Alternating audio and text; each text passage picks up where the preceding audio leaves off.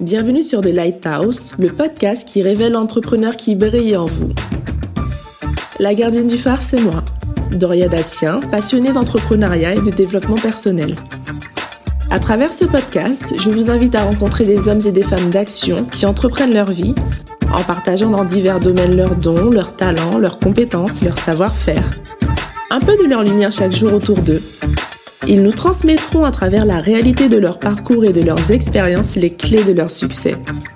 J'espère que leur témoignage vous donnera l'envie de croire en vous afin de mener à bien vos projets. Vous écoutez The Lighthouse Ça commence maintenant.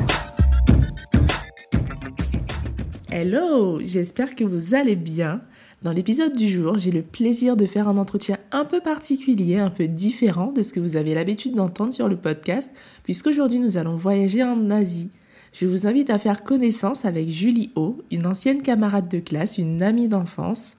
Et j'ai baptisé l'épisode du jour Parole d'expatrié puisque Julie vit actuellement à Hong Kong. Elle travaille au sein de la branche cosmétique d'un distributeur de produits de luxe et revêt une double casquette à la fois celle du business développement et celle de charger du management des ventes sur des territoires qui lui sont dédiés. Ses missions consistent à identifier toutes les nouvelles marques de cosmétiques en provenance d'Europe, des États-Unis et d'Asie pour les ramener à leur marché. Elle s'occupe également du recrutement et de la formation des forces de vente sur le terrain. Bonne écoute. Alors, Julie, déjà, merci d'avoir accepté mon invitation. Tu vas nous révéler d'où tu nous appelles, puisqu'on est en train de faire cet enregistrement à distance. Et une fois que tu nous auras dit d'où tu nous appelles, je vais te laisser te présenter. Bien sûr, hello Doria. Donc, en ce moment, je suis basée à Hong Kong. donc, euh, voilà pour euh, une petite bio de moi. J'ai 27 ans, dans quelques mois 28. Je suis née en Guyane, euh, d'origine chinoise, et donc je suis diplômée de Neoma Business School du programme CESAM en 2015. Et euh, ça fait un an et demi que je suis à Hong Kong. Comment tu as vécu ce confinement? Écoute, de notre côté, euh, on n'était pas confinés à proprement parler. Euh, on pouvait sortir encore. Bien sûr, au début, il y a eu euh, pas mal de télétravail. On était euh, divisé en deux groupes. Donc, il y avait un groupe qui pouvait aller au bureau et l'autre groupe rester chez eux, en fait, pour travailler. Il y a, de moins en moins de, de cas. Il y a encore quelques cas importés et récemment des cas locaux. Du coup, du coup, en fait, les restrictions sont toujours maintenues. Euh, par exemple, la mise en quarantaine reste obligatoire jusqu'en septembre pour les personnes qui reviennent de l'étranger. Euh, en fait, on est les, les retrouvailles maximum 8 personnes et sont maintenues jusqu'en jusqu'en bah, jusqu'à mi-juin en fait. D'accord, ça, ça ressemble un petit peu à, à ce qu'on vit nous euh, en France, mais votre confinement a commencé en même temps que nous, c'était un peu avant parce que nous on a démarré le 16 mars, je crois. Ah bah nous euh, c'était euh, direct après le Nouvel An chinois, c'est-à-dire fin janvier. D'accord, ah oui, donc ça a commencé vraiment, il y avait des mesures très très restrictives depuis fin janvier et jusqu'à aujourd'hui? Non, au début c'était plus faire faire du télétravail. Hein. Euh, porter des masques. En tout cas, là, aujourd'hui, je veux tout le monde euh, reste tout le monde est prudent dans, dans les rues, ils ont leur, leur gel désinfectant, ils ont le masque. Donc ça, c'est quelque chose que, que, euh, qui est fait euh, de manière euh, naturelle. Bien sûr, au début, il y avait encore pas mal de gens qui ne portaient pas. Ok. Tu as dit que tu n'as pas été confiné, mais tu es quand même confiné chez toi. Comment toi, tu l'as, tu l'as vécu personnellement? En fait, ça s'est passé à peu près pendant le Nouvel An chinois. Et donc, en fait, moi, j'étais rentrée en Chine pour, pour, pour célébrer le Nouvel An chinois. Et ensuite, quand je suis revenue à Hong Kong, euh, moi, j'ai, je me suis auto, on va dire entre guillemets, auto-confinée euh, pendant 14 jours. Je ne pouvais pas aller au bureau, je ne faisais que du télétravail pour euh, pour être sûr, voilà, pour être sûr que je n'ai pas les symptômes, etc. Et puis en pour, pour aller au travail. bien sûr, c'est euh, et je pense que quelque part jusqu'à aujourd'hui, euh, il y a encore un, un groupe de personnes qui s'autoconfinent en fait. bien sûr, bien sûr ils ne sortent pas, les, euh, les shopping malls restent encore vides, restent encore vides, et puis euh, les restaurants, euh, à un moment donné, les, les restaurants ne remplissaient que 50%, que 50% de leur capacité. Donc c'était vraiment un gros challenge hmm. pour pas mal de, de boutiques ici. Ouais, mais en fait, je me rends compte que c'est quasiment la situation est, vraiment similaire en France. Hein. On vit à peu près la même chose. Bon, est-ce qu'on peut revenir un petit peu plus tôt dans ta carrière? Qu'est-ce qui s'est passé entre le moment où euh, où tu as eu ton bac et le moment où tu as intégré ton école euh, ton école de commerce et que tu tu as finalement fait des études pour euh, ce que tu es aujourd'hui? Après le bac, j'ai fait un an d'études euh, dans une école de commerce à Paris. Ça m'a pas trop plu et ensuite j'ai changé, j'ai passé un concours et j'ai changé d'école. Je suis allée à Reims. Donc j'ai pris le programme CESEM du, de l'école Neoma Business School et en fait c'est un programme euh, sur quatre ans un cursus sur quatre ans où on passe deux ans d'études à Reims et deux ans d'études à l'étranger selon le cycle euh, qu'on choisit. Et donc à cette époque-là, moi j'ai choisi le cycle franco-chinois, donc j'étais directement affectée euh, au campus de Pékin. Donc euh, d'accord. donc, donc tu as fait deux ans à Reims, tu as fait ton, ton école et après tu as choisi. C'est toi qui as choisi Pékin? Euh, Pékin, en fait, c'est à, ce moment-là, c'était notre euh, partenaire, c'était notre partenaire euh, d'école, et donc, donc en fait, c'était le seul qu'on avait, et j'ai choisi le cycle, mais pas le partenaire. oui, oui, je vois bien. Mais est-ce que à ce moment-là, tu avais déjà envisagé, bah, j'imagine que oui, mais tu avais envisagé de de lancer une carrière à l'étranger à ce moment-là, ou tu aimais juste les relations internationales entre l'Asie et, et, et la France à ce moment-là? Alors je pense qu'il y avait un peu des deux. Il y avait un peu des deux. Je savais un peu déjà que je voulais une carrière à l'international. C'est pour ça que j'ai aussi euh, décidé de, de, prendre ce parcours international. Et euh, j'aimais bien aussi ces, ces, relations internationales où euh, j'avais, euh, où je pouvais vraiment interagir avec différentes personnes et différents points de vue. Et euh, donc en fait, j'ai terminé du coup mon cursus à Pékin.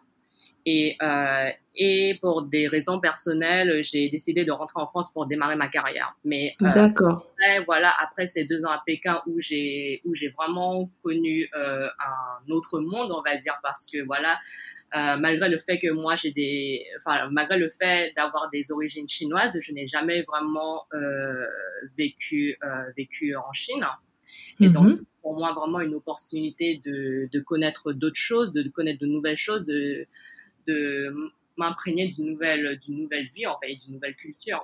Ouais, ben justement, c'est, une très belle transition parce que je me posais la question, toi qui es né en Guyane, euh, qui a vécu en Guyane euh, jusqu'à ton bac et qui a quand même baigné tout au long de ta vie dans une culture, on va dire, franco-chinoise, qu'est-ce que ça t'a fait euh, comme gros changement en ayant, enfin, en arrivant à Pékin?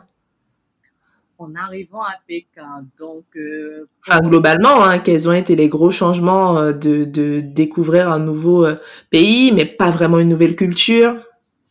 Alors, en arrivant à Pékin, déjà, Pékin, géographiquement parlant, c'est au nord de la Chine. Donc, et moi, en fait, je suis du sud de la Chine.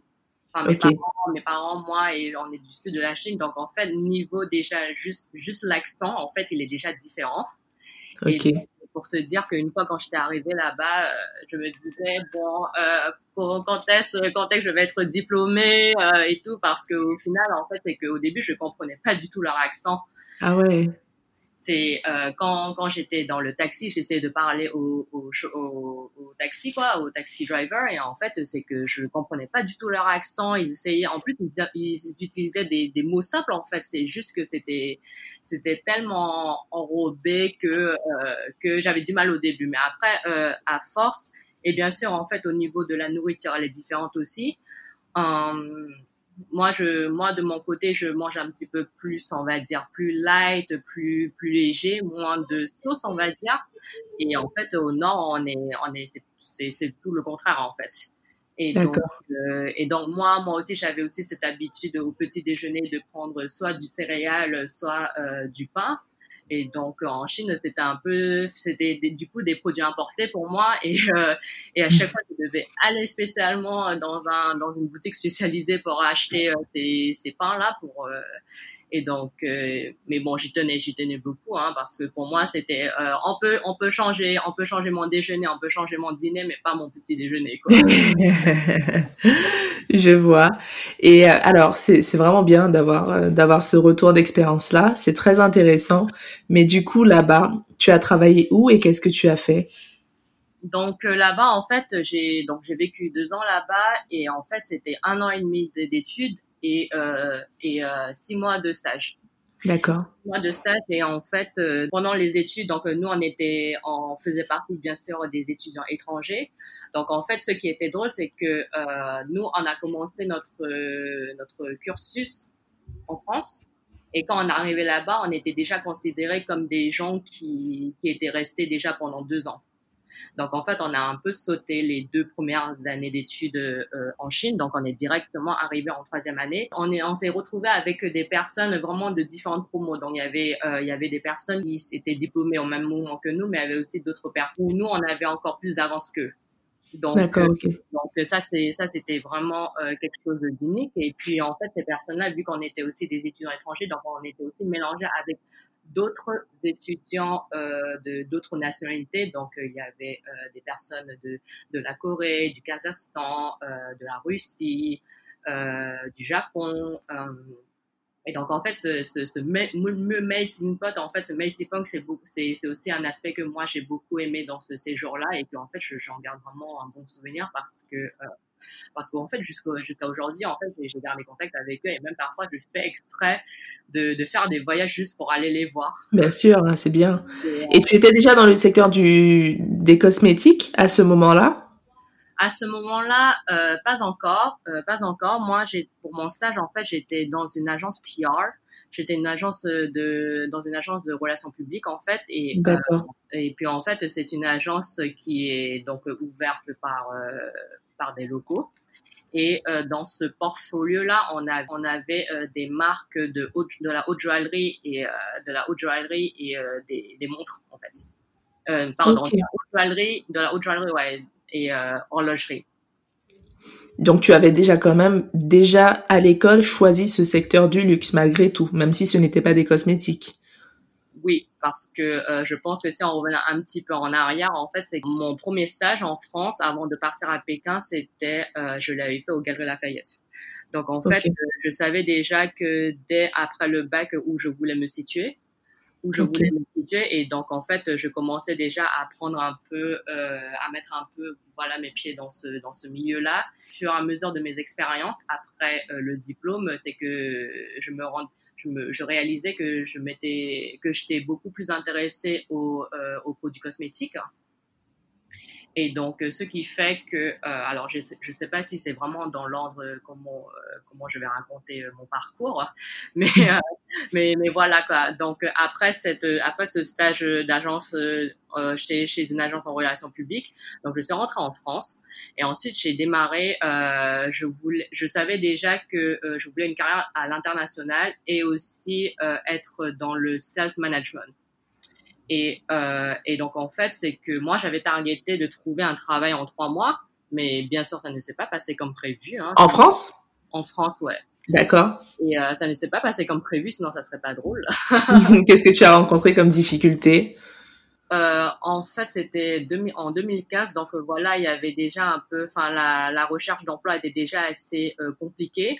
En Surtout France, dans ce secteur-là en particulier? Dans ce secteur et aussi dans le domaine où je veux y aller dans voilà le, le rôle où j'ai envie d'occuper. À ce moment-là je, pense qu'il y avait c'était très euh, très bouché.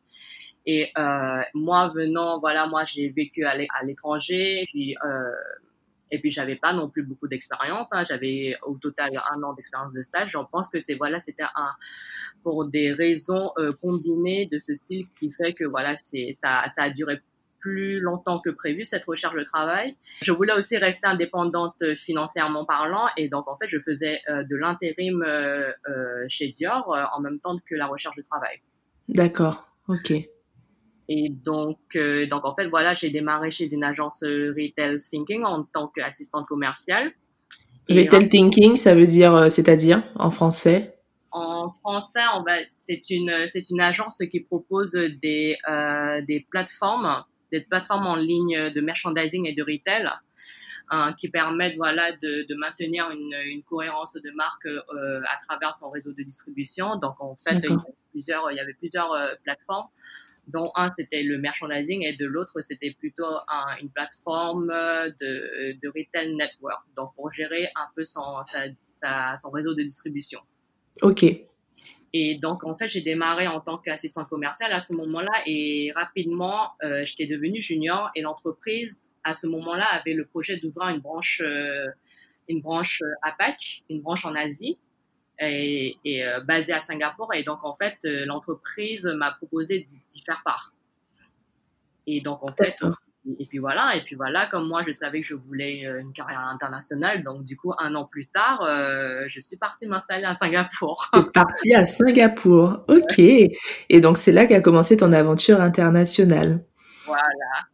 Comment ça s'est passé justement ce grand départ? Enfin, tu avais déjà vécu à Pékin à, ce moment-là, tu es reparti à Singapour. Est-ce qu'il y a eu, euh, est-ce que tu as vu déjà des différences entre Pékin et Singapour en termes d'opportunités professionnelles, en termes de bah, d'adaptation? Qu'est-ce qui a été différent? En termes d'opportunités, c'est que à l'époque, j'avais, j'avais, j'étais un peu chanceuse parce que le recrutement, on va dire le recrutement euh, des étrangers était encore assez ouvert. Justement, c'est intéressant ce que tu dis parce que quand tu pars là-bas, ils te considèrent comme quoi? Comme une française ou comme une franco-asiatique? Et toi, comment tu te considères là-bas? Je me considère euh, et, et euh, je, alors asiatique physiquement, euh, mais euh, au fond de moi, je suis, je reste, je reste étrangère pour eux en fait. Ils te mettent dans une sorte de catégorie étrangère, d'accord Ça, c'est plus côté administratif. Ouais. Oui, oui, oui, bien sûr. Euh, quand du coup j'ai, euh, je suis passée chez un, dans une autre entreprise, je sentais quand même que euh, que moi j'étais considérée comme étrangère. D'accord. Dans la façon de faire, dans la culture. Ouais, ce sentiment était, ouais, c'est, ce, ce sentiment était beaucoup plus prononcé en fait. Ouais, dans dans ma. Entreprise. Ça, ça me permet de, de te demander justement, est-ce qu'il y a des prérequis spécifiques si quelqu'un euh, souhaite demain s'installer en Asie, que ce soit à Pékin, que ce soit à Singapour, qu'est-ce qu'il faut en particulier comme prérequis? Euh, prérequis, moi je pense c'est le visa. Hein. moi je Au de- Oui, bien sûr. La première chose qui m'est arrivée en tête c'est le visa en tout cas. En tout cas moi j'avais un petit problème euh, sur ce côté-là quand je suis arrivée à Singapour mais ça s'est vite réglé. Et euh, pour moi c'était le visa parce que euh, c'est c'est parce que en fait le visa te permet de tout faire. De, de signer un, un contrat de signer un, contrat comment s'appelle un contrat de location et de signer de prendre d'ouvrir ton compte bancaire là-bas Mhm. ligne téléphonique. Donc, euh, c'était assez important d'avoir euh, ce visa, même à Hong Kong, euh, enfin entre Singapour et Hong Kong, c'est pareil, euh, même même Pékin. Donc Pékin, j'avais un peu moins de problèmes parce que parce que voilà, j'étais en colocation, donc du coup j'avais, je, je connaissais déjà un peu les documents à préparer. Mhm. et donc, euh, mais sinon en termes de carrière, en fait, euh, je pense qu'il n'y a pas grand chose à préparer, hein, Est-ce que tu penses qu'il faut maîtriser la langue pour partir ou on peut très bien décider de s'expatrier en Asie en parlant uniquement l'anglais ou le français? Je vais à l'extrême. je pense que l'anglais reste reste le, le plus important en fait. Du coup, tu as travaillé dans le domaine du luxe euh, à Singapour. Qu'est-ce que ça t'a apporté? Qu'est-ce que tu y as découvert par rapport à la France où tu avais déjà travaillé dans ce secteur-là? Et en quoi euh, le marché de, du luxe et de la beauté, notamment, euh, diffère par rapport à la France? On va dire que globalement, moi, mon mon mon, parcours est très orienté retail. Et donc euh, en France et ensuite à Singapour, je me suis beaucoup plus focalisée dans la beauté. Et jusqu'à aujourd'hui à Hong Kong. Alors si on regarde de manière plus large, les asiatiques sont focalisés plus sur le soin de visage d'abord et ensuite le make-up et en fait les, les parfums restent viennent après et les parfums aujourd'hui restent une catégorie niche pour euh, D'accord. pour les asiatiques. tu verras que voilà au Japon euh, plus de la moitié de la population ne se parfume pas hein, parce que voilà c'est pas dans leur habitude alors que le visage c'est un peu ta carte d'identité c'est un peu le euh, entre guillemets le, le marketing ton marketing personnel hein. D'accord. Qu'est-ce qui a fait que tu aies décidé de quitter euh, Singapour pour te pour pour aller vivre à Hong Kong? Comme euh, comme moi, euh, je savais que voilà, de un, je, je voulais être à l'international et de deux, je voulais être dans le sales management. Donc euh, le premier objectif a été atteint. Le deuxième étant que j'avais un rôle plutôt proche, mais pas exactement ce que je voulais. Et donc, euh, et donc en fait, c'est que j'ai vu cette opportunité à Hong Kong et puis euh, je suis allée. Et en plus, comme C'était quoi comme opportunité? C'était une opportunité qui, euh, qui, où je pouvais avoir euh, le double rôle, hein, en fait, la double casquette en 50%, 50% business développement et 50% euh, sales management. Que tu n'avais pas à Singapour, du coup? Ouais, que je n'avais pas à Singapour. Et bien sûr, Hong Kong aussi, c'est un endroit que moi, moi, je suis relativement familière parce que je venais souvent pour, pour des vacances d'été. Et, euh, et aussi d'autres choses, et c'est que j'ai, c'est que ma famille, ma, ma famille, euh, elle est là en fait. Elle est là ah. aussi en Chine, donc du coup, c'était, c'était encore plus facile pour moi d'aller les, les rendre visite. Quel bilan tires-tu de, bah de, du coup, ces trois expériences professionnelles? Et on en vient aussi euh, à la suite, euh, puisque euh, c'est vrai qu'on parle aussi pas mal entrepreneuriat sur de Lighthouse, et je sais que tu as des envies entrepreneuriales. Donc, c'est intéressant pour moi de que tu puisses nous expliquer aux auditeurs et à, et à moi-même qu'est-ce que tu nous réserves pour la suite, quelles sont tes envies, quels sont tes projets? Wow alors, comment répondre à cette question euh, Je me rends compte que tout ce que je, tout ce que j'ai fait jusqu'à présent a un sens et que je suis restée euh, proche de mes objectifs. Hein. Euh, parce que au final, quand, on prend du recul, parce que euh, franchement, franchement, en étant toute seule à l'étranger, j'avais pas mal de moments où je vais me remettre en question. Hein.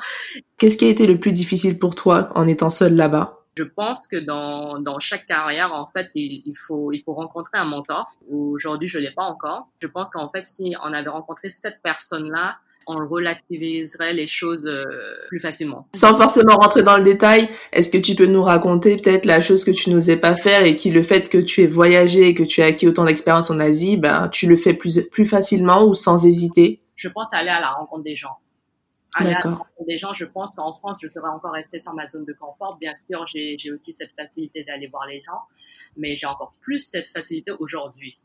D'accord. Et tu penses que c'est vraiment tes voyages euh, à, à l'étranger euh, qui t'ont fait gagner en, en assurance? C'est le fait d'avoir euh, établi des relations avec d'autres nationalités. Enfin, D'accord. Ok. Pour moi, Super. Euh, les voyages, tu vois autre chose aussi. Euh, enfin, je veux dire, par exemple, juste un exemple tout simple. Enfin, d'habitude, euh, dans des restaurants, moi, je parlerais, je, je n'interagirais pas avec les, avec les, serveurs, avec les, les, patrons du restaurant, mais en fait, aujourd'hui, je le fais. Mm. C'est qu'un détail, mais au final, ce petit détail ouvre à, à beaucoup de portes, en fait. Ouais, je vois. Julie, juste avant de, de conclure, est-ce que tu peux nous expliquer comment est vu l'entrepreneuriat? Alors, je sais que tu es salarié, mais on, va y venir. Euh, je sais que tu as des ambitions euh, entrepreneuriales et tu vas nous en parler brièvement tout à l'heure. Est-ce que tu peux nous dire comment comment est vu l'entrepreneuriat en Asie? Est-ce que les gens entreprennent différemment en Asie euh, de l'Europe, de la France en particulier? Je pense la chose qui ressort euh, très rapidement de, de ça, c'est que en Asie, les gens se lancent plus rapidement. D'accord. Plus rapidement. Pourquoi tu penses? Parce qu'il y a que, y a que euh, une fois lancé que tu sais si ça marche ou pas en fait. c'est pas, une, pas une raison économique, c'est pas parce que bah Peut-être qu'il n'y a pas un système social aussi poussé ou ce genre de choses. Je pense qu'il y a aussi un peu la culture euh, asiatique qui fait que voilà, on a toujours envie un peu de ce côté d'avoir notre euh, notre propre compte. Euh, et aussi, euh, et en fait, les choses changent. Les choses changent très rapidement en Asie. C'est que aujourd'hui, le resto en bas de chez moi, ben si ça se trouve dans six mois, je le vois plus en fait, parce que ah je je le vois plus et c'est remplacé par par une agence de voyage. Ah oui. Ouais. Donc, euh, en fait, les, les, les, gens, je pense que voilà, pour, pour certains modèles économiques, euh, ils se lancent plus rapidement que d'autres. Et dans ton domaine, par exemple, toi qui travailles dans le luxe et dans les cosmétiques, est-ce que tu sens que des personnes osent entreprendre dans ces secteurs-là, ou c'est plus des gros mastodontes ou des gros groupes qui sont déjà établis, qui, mais qui dominent le marché? Non, il je, y a pas mal d'entreprises de, locales. Hein. Il y a pas mal d'entreprises locales qui sont là et qui sont et qui sont établies et qui sont bien établies sur le marché local. Du coup, Julie, euh, je sais que tu as envie de te lancer dans l'entrepreneuriat. Je sais que c'est quelque chose qui t'intéresse. Je sais que tu es en train de mûrir un projet à ce niveau-là. Mais moi, j'aimerais savoir qu'est-ce qui peut-être te freine encore à te lancer tout de suite ou est-ce que tu as besoin encore ou ce que tu considères avoir besoin encore d'avoir plus d'expérience euh, en tant que salarié dans ton domaine euh, avant de te lancer. Alors, euh, concernant mon projet, c'est que en fait tout ce coronavirus, en fait, toute cette situation m'a m'a permis de réfléchir un peu sur ce projet-là et que en fait je me suis rendu compte que euh, avec mes expériences dans, dans le luxe, dans la beauté, c'est que euh, on parlait, on parle beaucoup de l'éco-responsabilité en termes de sur sur la production, sur le matériel utilisé, euh, sur la manière de recycler les produits. Et donc en fait, c'est un sujet qui est qui est important pour moi. Et même en fait pendant cette cette crise, on va dire, j'ai un peu amélioré mes habitudes de consommation de consommation euh, tout en tournant dans ce dans ce dans cette dans cette attitude d'éco-responsabilité. Et donc en fait, euh, c'est aujourd'hui euh, c'est un sujet global qui touche tout le monde et euh, et donc, euh, je pense qu'aujourd'hui, il y a beaucoup d'entreprises qui, qui réfléchissent beaucoup à, sur l'amélioration, sur, sur l'amélioration euh, à, à, la à la protection de l'environnement et, euh, et que. Euh, et tu aurais aimé te lancer dedans, quoi. Ah ouais. D'accord. Je pense que l'amélioration environnementale, la protection, euh, la protection environnementale, c'est quelque chose d'assez important et euh, et que en fait on, on est euh, on a ce devoir en fait d'y faire part. Et aujourd'hui, et aujourd'hui, je pense que j'ai encore besoin de, de connaître, j'ai encore besoin d'approfondir ma connaissance dans ce domaine. Ouais, bien sûr. Ok. Quelle est ta prochaine destination? Toujours l'Asie ou encore euh, ailleurs? Euh, Pour l'instant, je me vois bien encore rester quelques années en Asie. parce que voilà, ça change tous les jours. Euh, et puis, il y a encore beaucoup de choses à voir, beaucoup de choses à apprendre. Si on se focus un petit peu plus sur le marché chinois, en fait, les habitudes de consommation changent d'un mois à un autre.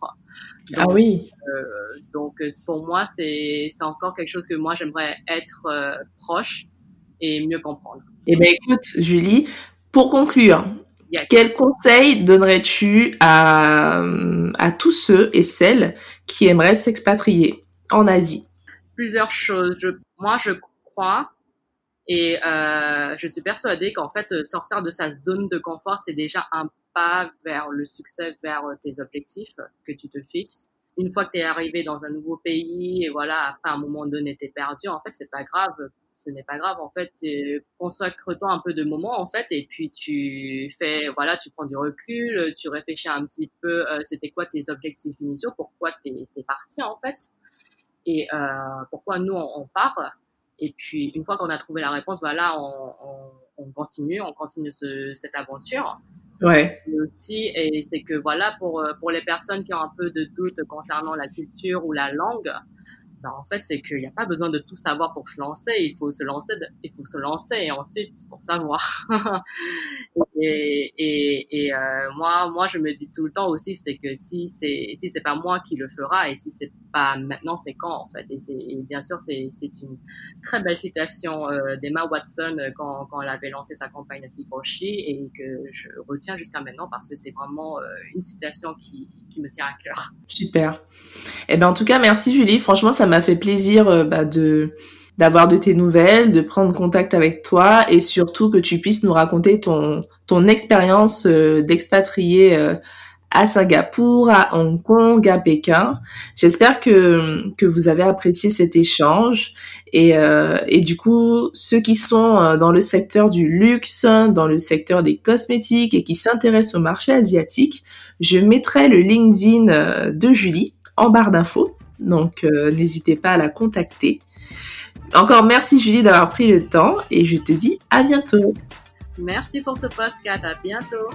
The Lighthouse est publié chaque semaine.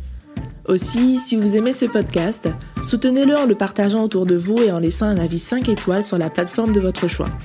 Vous pouvez aussi suivre The Lighthouse Podcast sur Instagram et vous y retrouverez tout plein d'actualités intéressantes. D'ici la semaine prochaine, prenez soin de vous.